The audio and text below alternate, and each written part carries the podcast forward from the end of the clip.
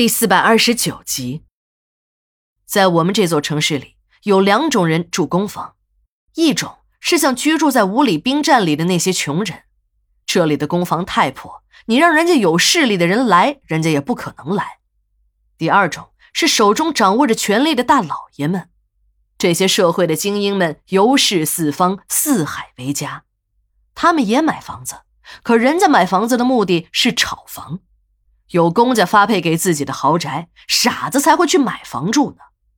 谁都知道这么一个尽人皆知的道理：吃到嘴里的肉，没有愿意吐出来的。这公房也一样，一旦配发下去，想要收回来可就难了。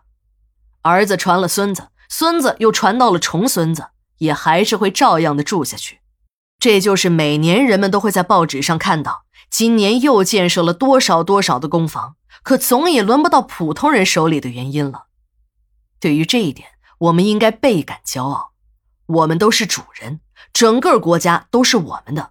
我们完全可以在广场上一躺，仰望苍天，背靠大地，来彰显一下我们主人翁的身份。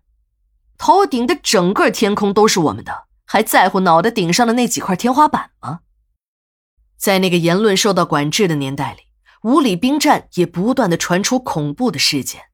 只不过从来没有被公开报道过，范围也仅仅限于人们的口口相传。后来开放了，言论也变得自由了，一些发生在那里的神秘事件不断的在网络上流传。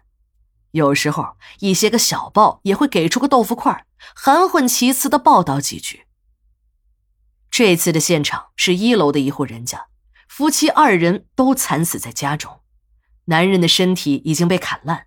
面部更是血肉模糊，下体还被砍掉了，砍掉的半截也已是不知去向。女人的死状更是离奇，除了面部被人人为的用刀划了一个十字，身上没有一处刀伤，脖子上还套着一根红色的尼龙绳，而最为不可思议的，女人的下体被人用异物死死塞住。办案人员正在勘察现场。在两具尸体的身下，突然传来了哭声。一个冒失的女记者不知什么时候闯进了现场，不断的按动着相机的快门。没想到，也正是这个新人的离奇经历，才揭开了隐藏在义园村背后的惊天秘密。由于这次收尸的特殊性，我们这支女子收尸小分队的人呢，心里都没有底，便把七哥和小赵也带来了。有了两个男同事到场，我和秦姨的心里也踏实了很多。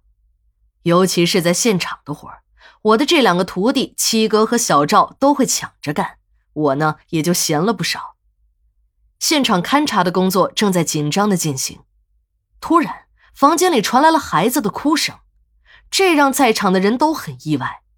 经过简单的判断，哭声来自于床下。办案人员立刻示意我们殡仪馆的人清理现场。七哥和小赵的动作非常麻利，戴上了胶皮手套，不到五分钟就把床上的两具尸体从血泊之中弄了出来，装进了裹尸袋。还好，由于天气寒冷，床上的血液也已经凝固。老楼里已经改了一户一阀，这户人家可能是没有交取暖费，室内没有一丝的暖意，室内那个取暖用的小太阳电暖风早已被烧爆了。七哥和小赵又协助几个办案人员掀开了床板，这才发现一个两三岁大的男孩正趴在床下大哭。正在这时，一个不知什么时候溜进来的女记者突然拿出了相机，对着现场不断的按动着快门。现场维持秩序的警察立刻冲了上去，拉住这个不速之客，便往外走。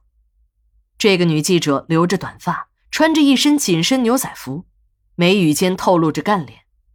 我看着这张脸很熟悉，但一时间没有想起来。等到这个女记者叫出了我的名字，我才想起来，这是我中学的一个同学阿军呢。这个阿军在中学时就是一个假小子，女孩子的事情一样也不好，却天天喜欢和男孩子在一起混，踢足球、打篮球等这些男孩子们玩的游戏，他没有一样不爱好的。中学还没有毕业，这个假小子阿军便随着父母迁到了林市。一晃二十多年过去了，除了上大学的那年，阿军回老家来办组织关系，我们见过一面之外，就再也没有见过。没想到这个当年的老同学一下子便认出了我。